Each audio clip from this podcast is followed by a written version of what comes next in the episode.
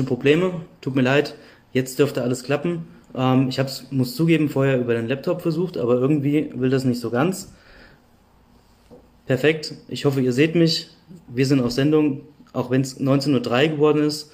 Ähm, so begrüße ich euch jetzt endlich, auch und ich hoffe, das funktioniert, hier in unserem Livestream. Ähm, wir haben auch wieder einen Gast heute und wie ich bereits sagte, beziehungsweise wie der Felix auch bereits angekündigt hat, hat sich nur eine Sache, eine Sache geändert. Und zwar, dass der Felix heute nicht Moderator ist. Das bin heute ich. Äh, mein Name ist Max und ich sage es vorab, ähm, ihr habt die ganze Zeit die Möglichkeit, Fragen zu stellen, ähm, wenn der Corbinian jetzt gleich dabei ist. Ähm, wir picken uns einige Fragen heraus und wir werden es, werden wahrscheinlich nicht schaffen, alle Fragen durchzugehen. Ähm, aber, wie gesagt, ähm, wir werden versuchen, einige Fragen rauszupicken. Von daher hole ich jetzt den Corbinian dazu.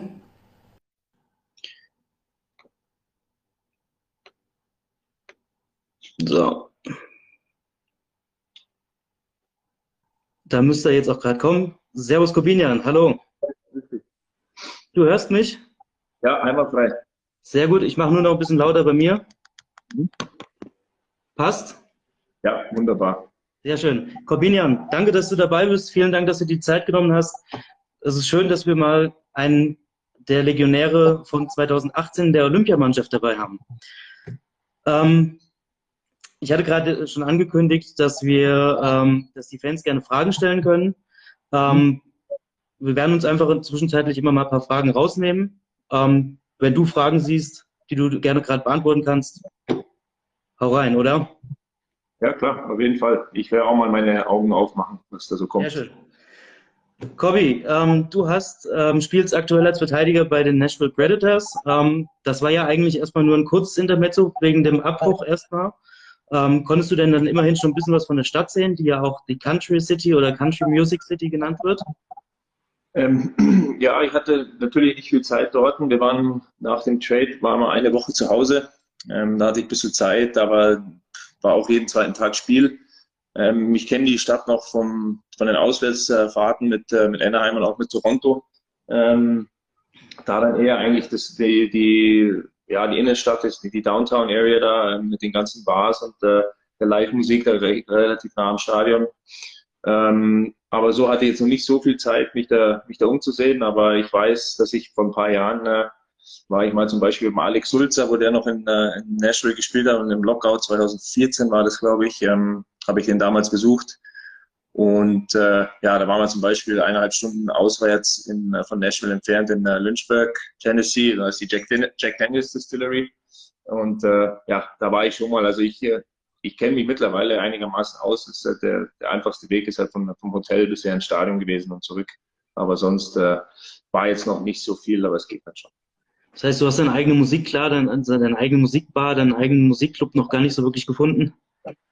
Nee, noch nicht. Also so viel Zeit war noch nicht, dass man da irgendwo äh, großartig dann äh, sich mal was raussucht. Weil wir, wie gesagt, viele Spiele, viele Spiele hatten in kurzer Zeit und dann auch äh, auswärts waren, äh, nach Kanada geflogen sind und ähm, da in Montreal dann waren am Anfang und dann äh, eben in Toronto, wo dann die Liga gestoppt hat, gerade in dem Moment waren. Und äh, ja, da war jetzt noch nicht so viel Zeit, dass ich mir jetzt großartig äh, eine Bar hätte oder eine Musikrichtung äh, oder eine, eine, Musik, eine Musikbar raussuchen hätte können, äh, wo ich sage, oh, das ist jetzt mein Favorit. Vorher warst du in Anaheim, Kalifornien. Vermisst du den kalifornischen Strand schon ein bisschen? Äh, ja, mate, das ist halt der, der, Lifestyle ist halt super da. Also da gibt's äh, gibt's gar nichts.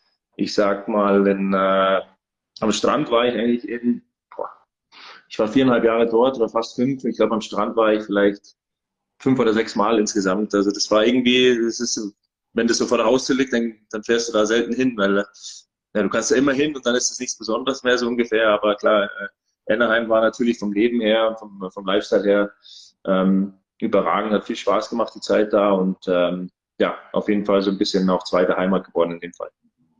Apropos Wohlfühlfaktor, du hast ja in Nashville, auch wenn es bisher nur drei Spiele waren, ähm, Schweizer Teamkameraden gehabt, äh, Roman Josi und Yannick Weber.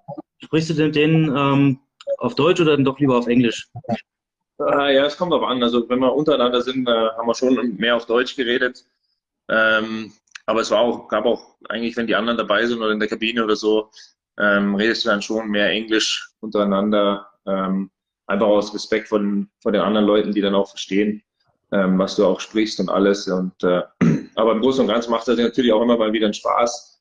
Ich habe damals mit Marcel Müller auch in, äh, in Toronto gespielt ähm, und wir waren gegenüber von der, voneinander in der Kabine gesessen und haben dann in der Drittelpause irgendwas auf Deutsch zueinander gesagt und dann äh, irgendeinen Namen reingeschmissen aus der Kabine. Und äh, ja, er hat dann immer gleich gefragt, was wir jetzt gesagt haben. Und, äh, ja, solche Kleinigkeiten, aber das war jetzt im Großen und Ganzen eigentlich mehr Englisch als, äh, als Deutsch. Aber wie gesagt, wenn wir untereinander waren, haben wir dann schon immer wieder äh, auch in Deutsch geredet. Dann gehen wir doch mal ähm, auf das, was du on-Ice erlebt hast bisher.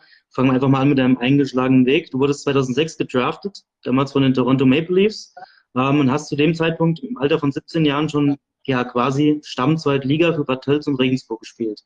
Dann ging es zukünftig in die, dann ging es zügig in die DL nach Düsseldorf, richtig? Mhm.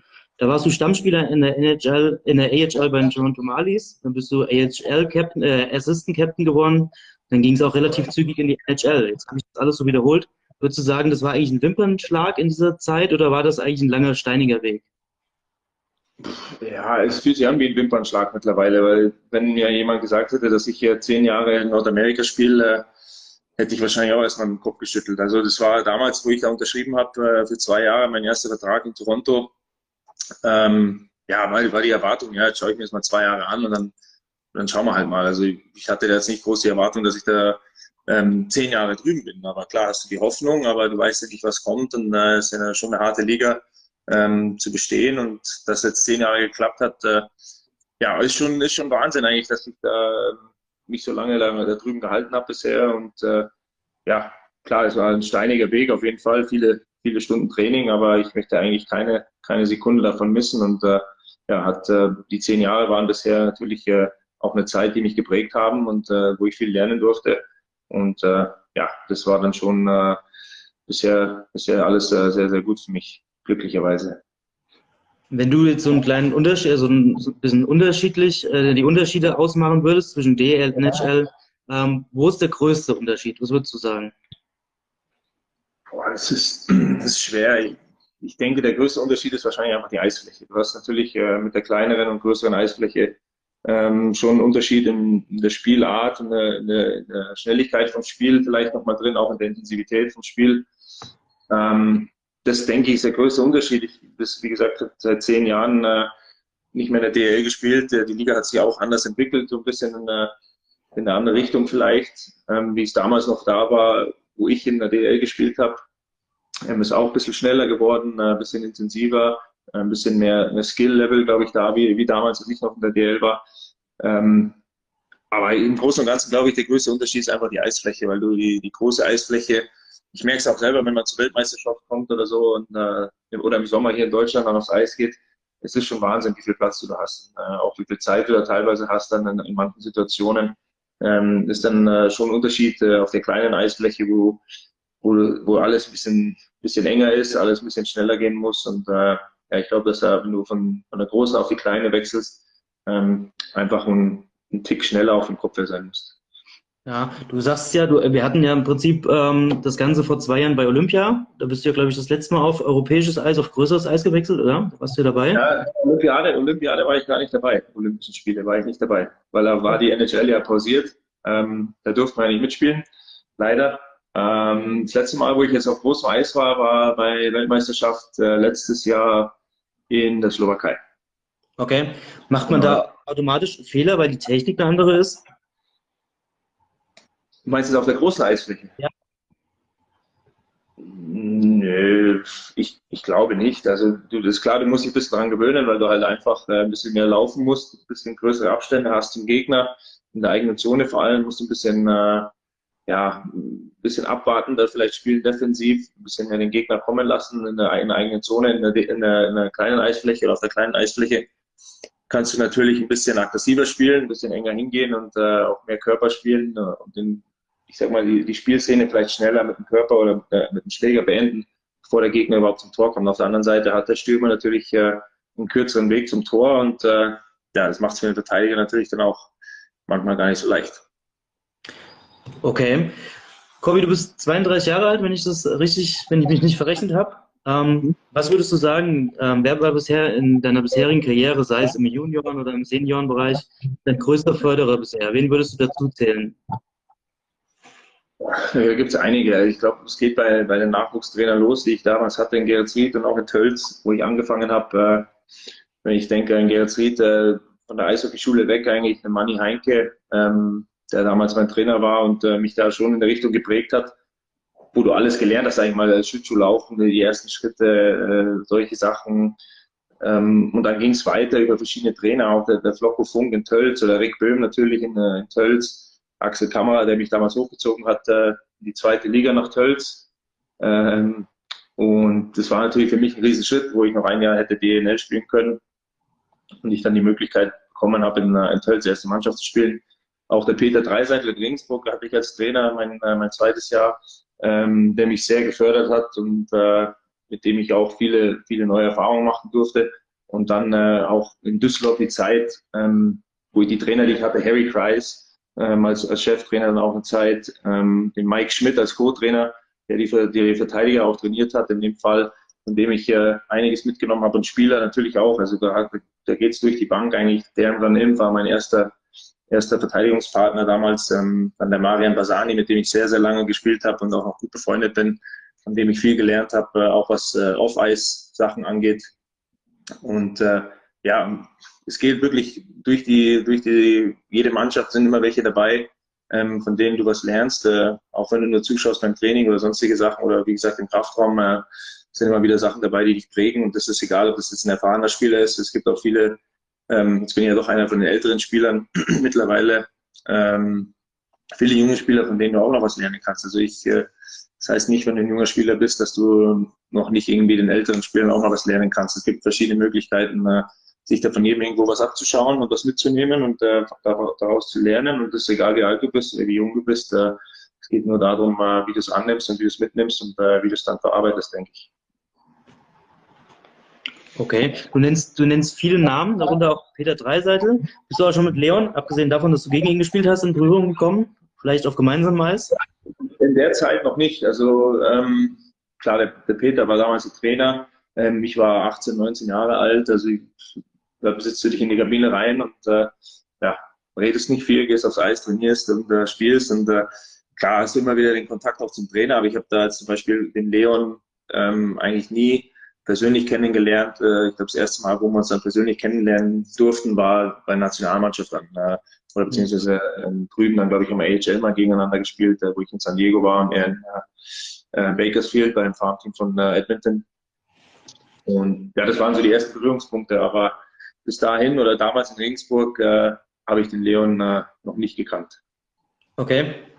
Wir machen mal ein kurzes Break. Ich habe mir zwei Fragen rausgesucht, die hier so zwischenzeitlich gekommen sind.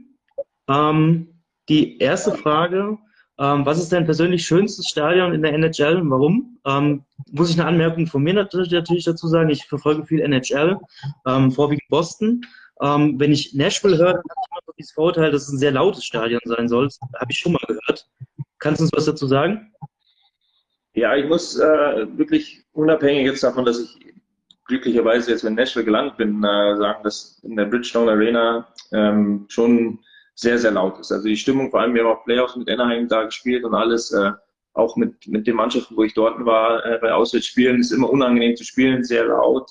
Ähm, die Fans sind äh, wirklich äh, ja, involviert im Spiel die ganze Zeit und äh, machen da gut Stimmung und gut, gut Rabatt und ähm, ja, macht immer Spaß, da hinzukommen. Da bist du eigentlich von der ersten Sekunde an hellwach. Ich finde auch in Montreal, finde ich es einfach das Flair von dem Stadion und das Flair von der Organisation ist natürlich Wahnsinn, wenn du das spielst und 20.000 äh, Leute ähm, die kanadische Nationalhymne auf Französisch singen. Äh, das macht auch was aus. Also es sind, sind viele, Winnipeg äh, ist genauso ein kleines, enges Stadion, ein bisschen älter, aber trotzdem äh, brutale Stimmung. Äh, auch Boston, ich weiß, ich war damals, äh, durfte ich zwar nicht spielen, aber im Spiel 7, in diesem glorreichen Spiel 7 in den Playoffs damals, ähm, wo Toronto, glaube ich, 3-1 oder 4-1 geführt hat und dann in der Verlängerung, ich glaube, 5-4 verloren hat. Ähm, ja, ja. 4-1 und dann noch 10 Minuten zu spielen, dann haben wir 5-4 verloren. War ich nicht auf dem Eis, aber ich war oben äh, der extra Verteidiger. Und äh, ja, die Stimmung war, wo die dann den Ausgleich schießen und äh, zwischen drittes Drittel und Overtime äh, die, die Pause da da hast du dein eigenes Wort nicht verstanden. Also das war Wahnsinn. Da haben sie dann auch Shipping up to Boston gespielt ähm, und das ganze Stadion singt mit. Das ist dann schon äh, Gänsehautmoment auf jeden Fall. Und äh, ja, gibt viele schöne Stadien in in der Liga, ganz klar. Und äh, ja, jedes, jedes hat sein, eigenen, äh, sein eigenes äh, Merkmal irgendwo, was, äh, was es dann auch wieder ausmacht. Quasi gar nicht so einfach zu beantworten per se, was das Schönste ist, hat jedes in alle Stadien ihre eigenen Flares. Ja, ich denke, also wenn du, wenn du nach dem Schönsten gehst, ähm, klar, die neuen Stadien, wenn ich jetzt Edmonton anschaue, kann der Leon bestimmt auch bestätigen, äh, ist schon eines der schöneren äh, Stadien, dadurch, dass es halt ganz neu ist auch und äh, die Gästekabine ist überragend, also da kannst du dir überhaupt nicht sagen. Und ähm, es ist auch eine schöne Atmosphäre zu spielen, aber das Stadion ist wirklich, äh, ja, eines der schönsten eigentlich in der Liga. Deine ähm, Rolle in Deutschland war ja häufig eher, als du noch in Deutschland warst, war ja schon Spielantreiber auch, ähm, auch mit Spielaufbauen. Hat sich das in Nordamerika ein bisschen geändert?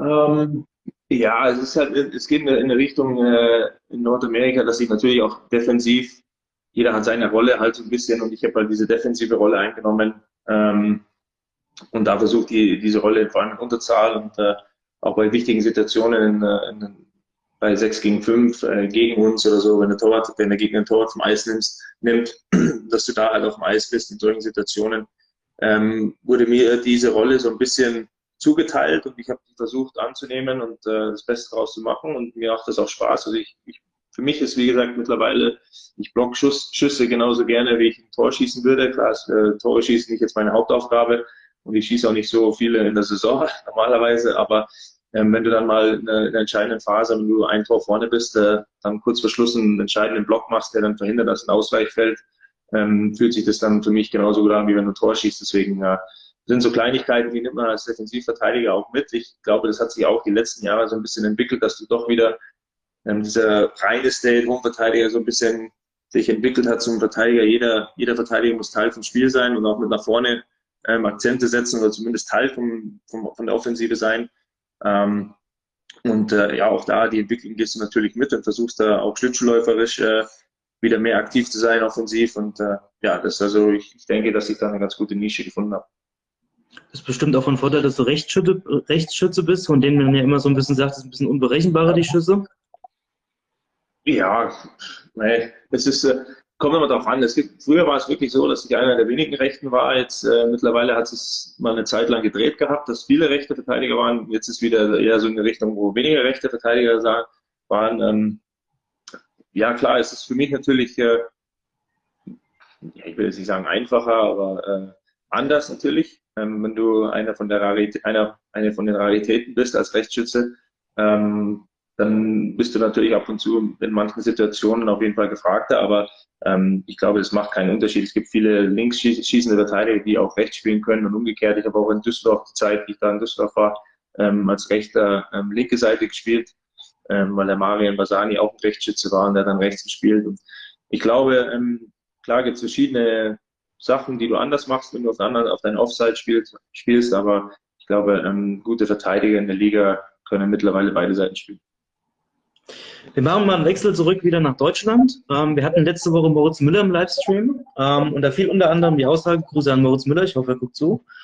Ähm, da gab viel unter anderem die Aussage, die DL werden mittlerweile unterschätzt. Ähm, welchen Blick hast du darauf? Ist das vielleicht eine Altlast aus der Vergangenheit, inklusive Mangel, äh, mangelhafter Jugendarbeit, die ja jetzt sich wieder deutlich besser entwickelt hat? Ja, ich glaube, wenn du dir anschaust, äh, was wir mit der Nationalmannschaft die letzten Jahre ähm, erreicht haben und auch geleistet haben, ähm, wäre es meiner Meinung nach ein Fehler, wenn du die, die DL unterschätzt. Ich glaube, es hat eine Entwicklung genommen, äh, die ja schon irgendwo in die Richtung geht, wo du sagst, die DL äh, entwickelt sich in, in, eine richtig gute Liga, europaweit, ähm, wo man sich auch nicht verstecken kann. Wenn du die Champions League anschaust, München war vor zwei Jahren im Finale. Ähm, die Mannschaften spielen da eigentlich alle immer eine gute Rolle im internationalen Vergleich. Ähm, klar kannst du über die eine oder andere Sache noch reden, wenn, wenn wir dann weiter auf die Ausländerstellen kommen oder die Kontingentspieler, könntest du natürlich ja das eine oder andere noch machen, um da vielleicht ein bisschen mehr Push. Aber du siehst die deutschen Spieler, die reinkommen, ähm, wie jetzt dieses Jahr, glaube ich, der Tim Stützle und auch in München, äh, die Jungs, die da reingekommen sind, ähm, die können schon alle spielen. Die muss ihnen nur die Möglichkeit geben, äh, auch die Eiszeit geben, das Vertrauen geben. Ähm, ich glaube, dann gibt es äh, mehrere Spiele. Wenn du auch in die zweite Liga schaust, da sind viele deutsche Spieler, die ein bisschen aus der DL rausge gedrückt wurden, letztes Jahr, ähm, die dann in der zweiten Liga was gefunden haben und da dann dominieren und eigentlich in der DL spielen müssen, die vielleicht äh, meiner Meinung nach ganz leicht eine Rolle einnehmen könnten, die ein Kontingentspieler in der dritten, vierten Reihe dann einnimmt oder auch in der zweiten Reihe. Es geht alles darum, dass die, die Trainer und auch die Manager vielleicht die Jungs dann äh, einfach ein bisschen mehr nochmal pushen. Klar, gibt es immer wieder das ein oder andere Argument dagegen. Weil es ist ja eine müßige Diskussion, aber ich glaube, im Großen und Ganzen hat sich die Liga schon gut entwickelt und äh, man sieht es ja, wie gesagt, auch äh, an den internationalen äh, Erfolgen die letzten Jahre. Wir hatten auch gerade schon mal das Thema kleinere Eisfläche. Das kam ja auch, kommt oder kommt auch immer mal wieder in Europa auf. Kannst du dir das vorstellen, in Deutschland oder in Europa auf kleinere Eisfläche, so wie in Amerika zu spielen, Nordamerika zu spielen? Ja, interessant ist mit Sicherheit. Das ist halt die Frage. Da hängt, da hängt viel dran. Also ich kann jetzt mich nicht dahinstellen und sagen, ja, würde ich super finden, weil ähm, du in manchen Stadien halt einfach nicht die Möglichkeit hast, jetzt die kleine Eisfläche einzubauen oder wie machst du es dann international? Äh, das müsste ja dann alles äh, eine Linie sein. Aber im Großen und Ganzen, glaube ich, will dieses Spiel eventuell äh, nochmal einen Ticken ähm, ja, interessanter machen, anzuschauen, glaube ich, äh, live, natürlich Eishockey oder so eine Live-Sportart, äh, mit der kleinen Eisfläche wäre das Ganze vielleicht nochmal ein bisschen intensiver, ähm, aber das ist äh, ein bisschen äh, jetzt außer meiner Reichweite, dass ich sagen würde, ähm, ja, die kleine Eisfläche ist, äh, ist es äh, Nonplusultra, aber klar, für mich dadurch, dass ich jetzt zehn Jahre auf der kleinen Eisfläche spielen würde, würde ich es natürlich super finden, wenn du äh, das weltweit hast. Aber ähm, wie gesagt, das ist auch so eine, eine Diskussion, da könnte man ewig, ewig drüber reden und im Endeffekt äh, entscheidet es dann jemand anders. Last but not least die Frage von mir, ähm, bevor wir nochmal zu zwei, drei Fragen ähm, von den Zuschauern kommen. Ähm, welchen Tipp würdest du einem deutschen Jugendspieler geben, der auch von großen bzw. von NHL träumt, welche Skills er am meisten einüben, also selber nochmal einüben sollte, was in Nordamerika vielleicht am meisten gebraucht wird, was vielleicht am meisten vernachlässigt wird, eine Sache, die vielleicht ein bisschen unterschätzt wird und relativ wenig trainiert wird? Ja, ich, ich, es ist immer schwierig, auf ein einziges oder auf zwei, drei Sachen ähm, einen Finger zu zeigen. Ich glaube, das Wichtigste ist wirklich, dass du, wenn du rübergehst, äh, dass du bereit bist, äh, auch anzunehmen, dass du halt einer von vielen bist. Also mental, glaube ich, ist das äh, der wichtigste Faktor, weil die Jungs sind im Detail eigentlich oder in, in den Fähigkeiten, der Qualität eigentlich alle so eng beieinander, ähm, dass er wirklich dann die Mentalität und auch der mentale Faktor, ähm, wie du die Sachen annimmst, äh, wie du da behandelt wirst, teilweise ein bisschen rumgeschoben wird. Man sieht es ja mit den Trades und alles. Äh, das eine oder andere ist natürlich äh, für die mentale Seite nicht immer so prickelnd und gibt es viele Sachen, die man vielleicht nicht versteht, äh, wenn man rübergeht und äh, auch nicht so beeinflussen kann. Und äh, ja, wenn du aus Europa rübergehst als junger Spieler, musst du ja immer damit rechnen, dass du einfach alles, was du bisher erreicht hattest, äh, wenn du darüber gehst, ist völlig äh, egal eigentlich. Du äh, fängst bei Null an und musst dich beweisen und dann musst du halt einfach bereit sein, dass du äh, den Kampf dann nochmal annimmst und dich einfach durchsetzt. Teilweise musst du auch besser sein, wenn du, oder wenn du gleich bist mit einem aus Nordamerika, ähm, musst du halt dann auch akzeptieren, dass der, der vielleicht den Vorzug bekommt und dann musst du halt was machen dafür, dafür dass, äh, dass er dann beim nächsten Mal nicht mehr den Vorzug bekommt. Also es sind so Kleinigkeiten, aber ich glaube im Großen und Ganzen, ähm, wie gesagt, im, äh, im Detail oder in der Qualität sind die Spieler alle mittlerweile so gut ausgebildet und so gut äh, eng beieinander, dass dann wirklich äh, teilweise die mentale Seite, wenn du dann rüberkommst, dann du spielst DL und spielst 52 Spiele und kommst dann rüber und in deinem ersten Jahr spielst du mal schnell jeden zweiten Tag ähm, auch körperlich musst du da einfach äh, auf ein anderes Level kommen und dich auch erstmal dran gewöhnen. Und äh, die, da kommt es dann auch wieder aufs Mentale drauf an, dass du nicht einfach äh, dann irgendwann einbrichst und sagst, ähm, puh, ist mir jetzt ein bisschen zu viel. Das passiert dann einfach äh, auch automatisch, dass dann äh, die Physis den Kopf ein bisschen beeinflusst oder umgekehrt. Und ähm, ja, dann brichst du also ein. Ich finde, wenn du jetzt den Dominik Cahun zum Beispiel anschaust, äh, der letzte rübergekommen ist und äh, überragende Rookie-Saison gespielt hat, ähm, das, ist, äh, das zeigt dann die Mentalität auch und äh, auch äh, die Vorbereitung, die er da reingesteckt hat, dass er da rüberkommt und eigentlich nicht wirklich äh, einen Abfall hatte in seiner Saison. Also es war wirklich äh, konstant starke Saison und äh, hat sich es verdient, dass er da jetzt äh, dieses Jahr noch mal eine Schippe draufgelegt hat. Also das, äh, das ist schon wichtig, dass du da rübergehst und einfach Vollgas gibst und äh, bereit bist vom Kopf her, dass du da ähm, einfach auf alles, was kommt, äh, eine Antwort hast. Daran anschließend gerade die Frage, wie du dich jetzt so fit hältst, Corby. Eines unserer Zuschauer ähm, hatte die Frage gestellt.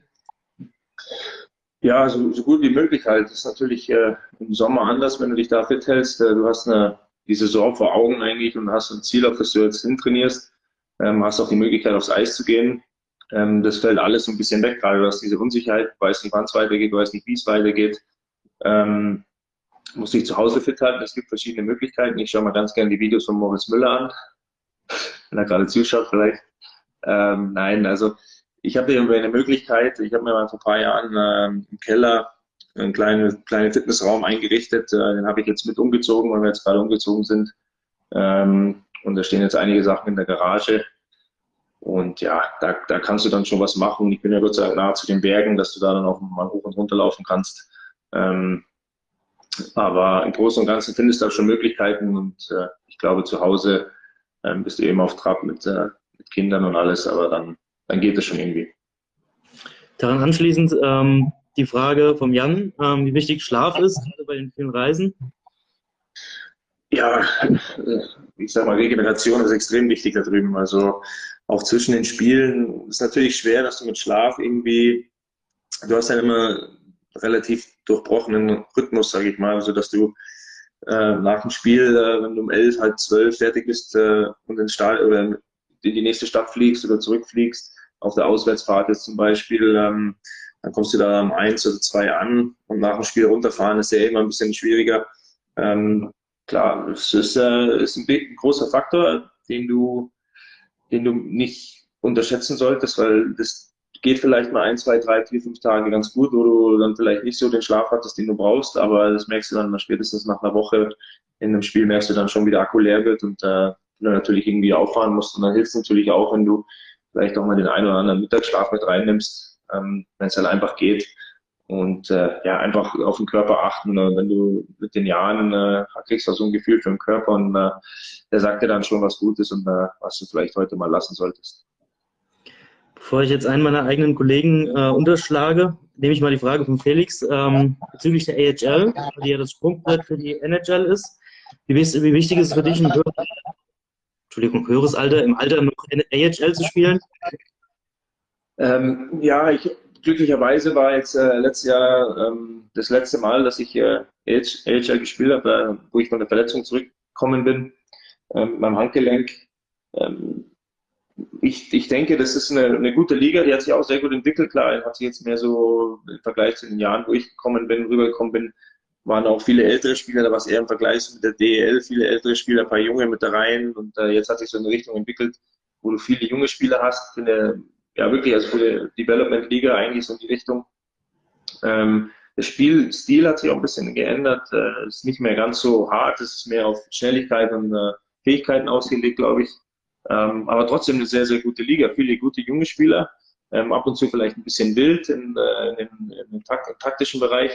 Aber ich glaube, dass du da auch, also wenn du runterkommst und äh, von der NHL ähm, trotzdem äh, ziemlich gefordert wirst. Und da sind wir bei einem Thema, du kannst von allem was lernen, egal äh, wie alt du bist oder egal wie jung du bist. Ähm, und auch da musst du halt die, die Sache annehmen und einfach äh, das Beste daraus machen. Und mir hat die Zeit in San Diego oder auch äh, in Toronto damals äh, viel gebracht, weil du halt einfach wieder dein Selbstvertrauen aufbauen kannst, kannst und einfach in Ruhe da rausgehen kannst und spielen kannst. Und äh, das macht schon, äh, macht schon viel aus. Daran anschließend die Frage, ob es einen Spieler, von Martin kam die Frage, ob es einen Spieler in der NHL gibt, den du fürchtest und vielleicht auch den härtesten, den härtesten Hitter, mit dem du ähm, zusammengespielt hast, kennst?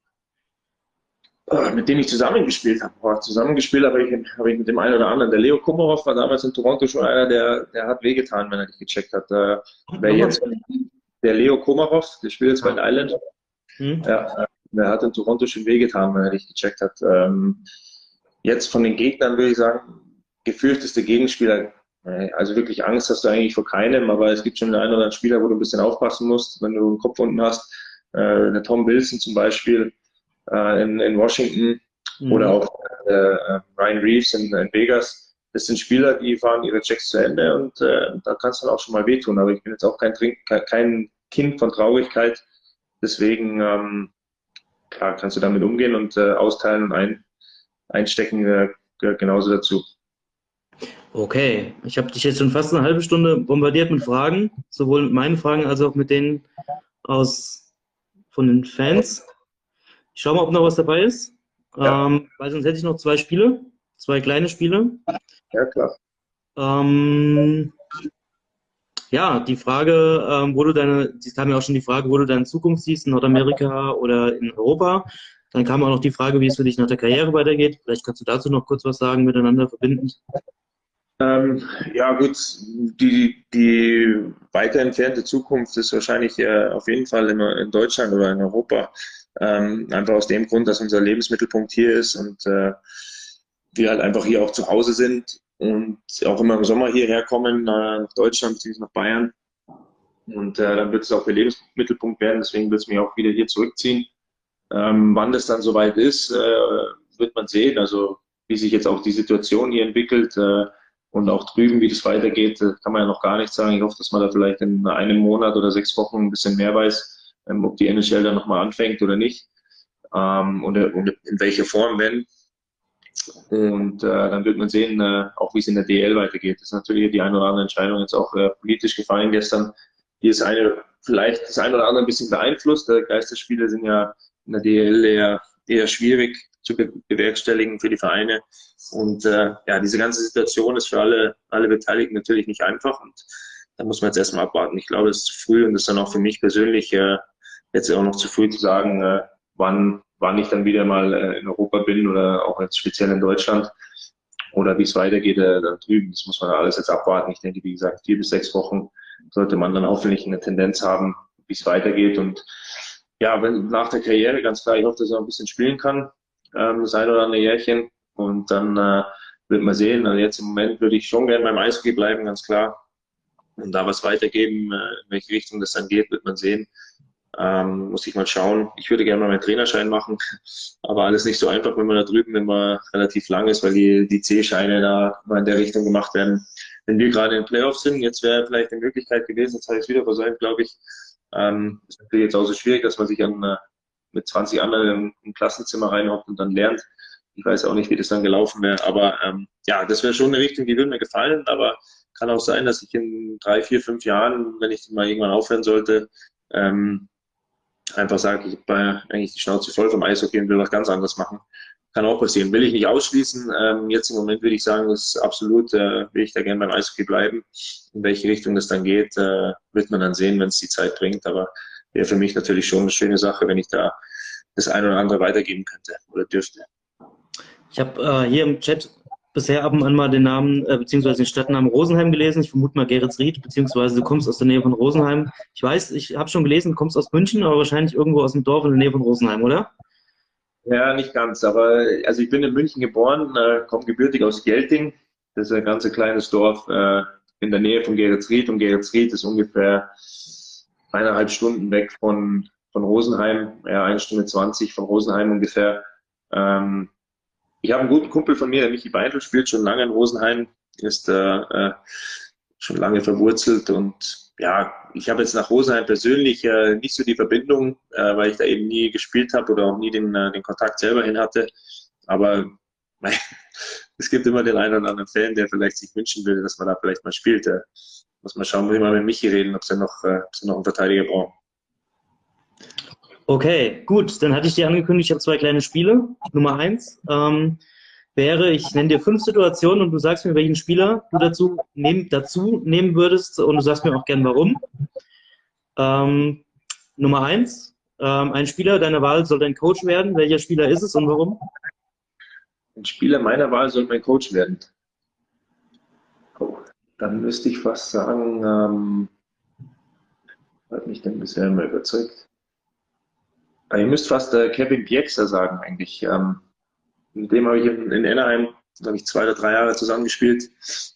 Ähm, hat, glaube ich, alle, alle Anlagen für einen guten Trainer, sehr schlau, hat auch diese gewisse Rhetorik, die du brauchst, kann aber trotzdem mit den Menschen ganz gut umgehen ähm, und kennt sich auch in der, in der Sportart gut aus und auch von, der, von, den taktischen, von taktischen Sachen einer, der schon einiges erlebt hat und auch einiges äh, auf dem Weg in seiner Karriere mitbekommen hat von verschiedenen Trainern ich glaube, der könnte eine ganz gute Mischung bringen. Und äh, ja, mag es auch gerne, wenn, wenn, wenn härter gespielt wird. Und äh, ja, da bin ich dann natürlich sofort gerne dabei.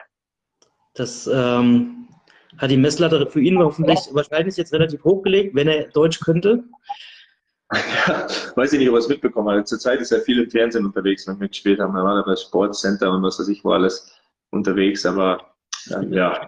Ich weiß gar nicht, ob er noch spielt, aber ich musste an den Namen sofort denken, weil ich glaube, er hat bei den Canucks gespielt und es stand auch mal gegen Boston. Ja, war lange, 2011. Genau, war lange äh, bei, den, äh, bei Vancouver, war dann mhm. damals mit denen auch im Finale ähm, und war dann in Anaheim noch bei uns. Äh, hat jetzt, glaube ich, nicht offiziell aufgehört, ähm, war dann auch beim Spengler Cup vor zwei Jahren, glaube ich, noch dabei, bei Team Kanada. Ähm, hat, wie gesagt, glaube ich, noch nicht offiziell aufgehört, aber ja, macht er jetzt viel im Fernsehen. Ich denke, der trainiert, glaube ich, auch so eine Nachwuchsmannschaft in, äh, in Kalifornien, aber Anaheim irgendwo, weil ich ihn da öfter mal gesehen habe und mit ihm geredet habe. Ähm, aber so jetzt offiziell spielen tut er, glaube ich, nicht mehr. Okay. Zweite Situation. Du sollst bestimmen, wer einen Penalty in Spiel 7 in der Overtime schießen soll für deine Mannschaft. Muss ich TJ Oshie nehmen. Weil, äh, okay. wenn, man, wenn man den schon mal gesehen hat, der Penalty schießen, ähm, hat er ja schon mal das ein oder andere Türchen geschossen. Kann man mit dem Kubi vielleicht nochmal reden. Der wird da bestimmt äh, auch, auch, was dazu sagen können. Aber nee, also ich denke, der, wenn du Spiel 7 hast und brauchst ein Tor und Penalty, dann äh, glaube ich, äh, kann der dir das vielleicht besorgen. TJ Oshie halten wir fest. Mhm. Habe hab ich so verstanden?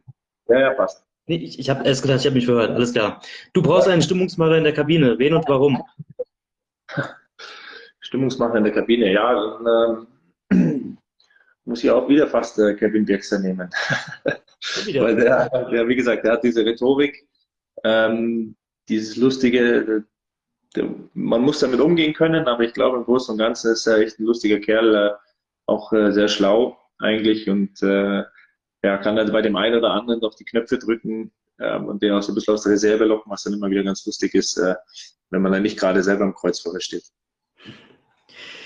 Du willst bei NHL Online auf der Konsole mal gewinnen. Gegen wen spielst du?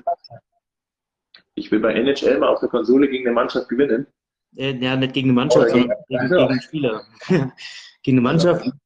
Ja. ja. Dafür, müsste ich, dafür, müsste ich erstmal selber NHL spielen auf der Playstation, glaube ich. Ähm, puh, ich weiß gar nicht. Ey. Muss ich jetzt, äh, wir haben schon eigentlich lange nicht mehr NHL gegeneinander gespielt, eigentlich noch nie. Ich weiß, der Marcel Müller spielt, glaube ich, viel NHL, aber der kann es wahrscheinlich auch nicht so gut.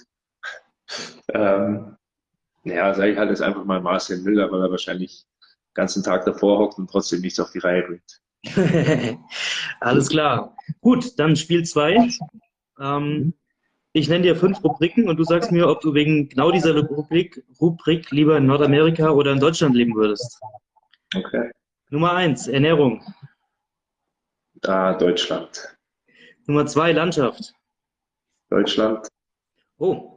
Äh, sagst du das aus deiner Erfahrung zu Nashville, Tennessee jetzt? Oder? Nein, überhaupt nicht. Da geht es einfach nur darum, dass ich aus Bayern komme und äh, ja, bei uns da halt einfach, wenn du das alles vor der Haustür hast, klar ist Kalifornien natürlich schön, wollen wir nicht drüber diskutieren, aber ähm, das ist halt, äh, Bayern ist Bayern, äh, bei uns sagt man, der Horn ist der Horn und äh, ja, das ist halt einfach, wenn du rausschaust und die Berge siehst, äh, geht da halt das Herz auf, sag ich mal.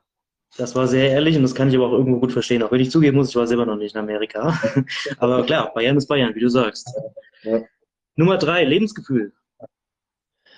Ja, dann wäre es natürlich ein bisschen zwiespältig, wenn ich da sage äh, Amerika, aber es ist der Lifestyle äh, in Kalifornien ist schon was Besonderes, das muss ich schon sagen. Äh, das findest du selten auf der Welt und äh, macht schon was aus, wenn du jeden Tag rausgehen kannst und die Sonne scheint. Ich bin zwar eher ein Typ auch für alle Jahreszeiten, also auch Winter, Herbst und Frühling und Sommer natürlich alles dazu. Aber Kalifornien von Lifestyle her natürlich schon überragend. Ähm, deswegen sage ich jetzt mal 50-50, weil Bayern halt doch auch mit dem Winter und alles, äh, bei uns kann man schon aushalten. Das war diplomatisch. Nummer vier, Autofahren. Autofahren ganz klar Deutschland. Okay. Und ähm, für mich, der selber am Standort Frankfurt ist, ähm, Frankfurt sitzt als ähm, Reporter Nummer fünf, Journalist bzw. Interviews nach dem Spiel. Deutschland oder lieber Nordamerika?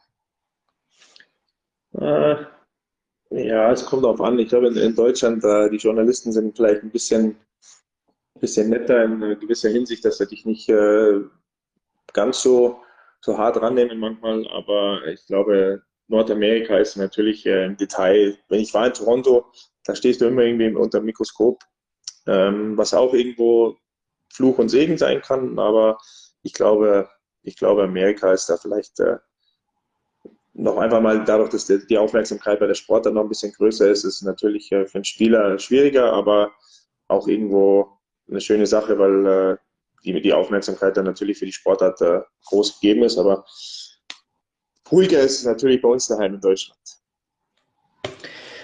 Corbinian, du hast ähm, uns 40 Minuten, uns allen jetzt 40 Minuten die Sommerpause ein bisschen verkürzt. Wir haben in Deutschland ja schon Sommerpause. Wir hoffen, beziehungsweise wir sind sicher, dass es in der NHL irgendwann weiter, auch in der NHL irgendwann weitergeht. Und so hoffen wir natürlich auch, dass es für dich so schnell wie möglich weitergeht. Ähm, Gibt es etwas, was du noch nach Deutschland ausrichten müsstest, möchtest? Wenn ja, dann Bühne frei. Ja, ich hoffe natürlich äh, für alle Fans vor allem und alle, alle Freunde des, des Eissports, dass er bald weitergeht. Äh, geht ja nicht nur um, äh, um uns Profis auch. Äh, ich denke auch viel an, der, an die Nachwuchsmannschaften, die Nachwuchstrainer, die Kinder, die alle äh, irgendwie da beraubt werden von Möglichkeiten, Sport zu betreiben und rauszukommen und auch ja, die eine oder andere Sache fürs Leben zu lernen. Und auch für die Trainer ist es natürlich eine schwierige Sache. Ähm, die stehen da auch ein bisschen äh, allein im Wald vielleicht, was dann auch nicht so einfach ist. Und äh, da kann man nur hoffen für alle Beteiligten, egal ob das jetzt äh, wir sind als Profis oder äh, die Fans natürlich auch, für die, für die wir alle spielen. Und äh, ohne die uns, uns es auch nicht geben würde, muss man auch ganz klar sagen. Ähm, äh, Wäre natürlich schön, wenn wir wieder einigermaßen zur Normalität zurückfinden könnten in der Sportart oder in allen Sportarten, sage ich mal. Ähm, dass wir dann alle wieder das machen können, äh, was am, meisten Spaß macht und äh, so was wir dann auch äh, gerne ins Stadion gehen oder für das, was wir lieben, dann sage ich mal. Das sind sehr schöne, passende Abschlussworte. Corby, damit danke ich dir für die Zeit, die du genommen hast. Wir schauen in Deutschland ganz genau darauf, was du machst. Ähm, ich bzw. wir alle wünschen dir persönlich alles Gute, wie auch sportlich. Und wir hoffen, dass du uns am nächsten Woche Freitag auch wieder einschaltest, wenn es weitergeht. Okay, auf jeden Fall. Den nächsten Gast werde ich gleich halb ankündigen, nicht ganz. Ähm, ich schmeiße dich noch nicht raus, Corby. Ja. Noch nicht. Ähm, den nächsten Gast werden wir ab sofort nicht mehr ankündigen, ähm, auch wenn es natürlich einen geben wird. Wir werden ab nächster Woche ähm, in diversen Bildformaten auf unserer Instagram, ähm, auf unserem Instagram-Profil Andeutungen machen, wer der nächste Gast sein wird. Und ihr dürft alle mitraten. Und so auch du, Corby. Ähm, das heißt, ihr kriegt den Gast erst ähm, einen Tag vorher oder ein paar Stunden vorher, nein, einen Tag vorher genannt. Und ähm, wir sind gespannt, wer das Rätsel als erstes löst. Und vorab sagen wir schon mal zuerst Danke, danke fürs Einschalten. Bis zum nächsten Mal. Ein schönes Wochenende allen und bleibt gesund. Danke fürs äh, für mich haben hier und äh, ja, bleibt alle gesund und äh, hoffentlich sehen wir uns bald wieder im Stadion. Danke, Corby. Ciao. Ciao.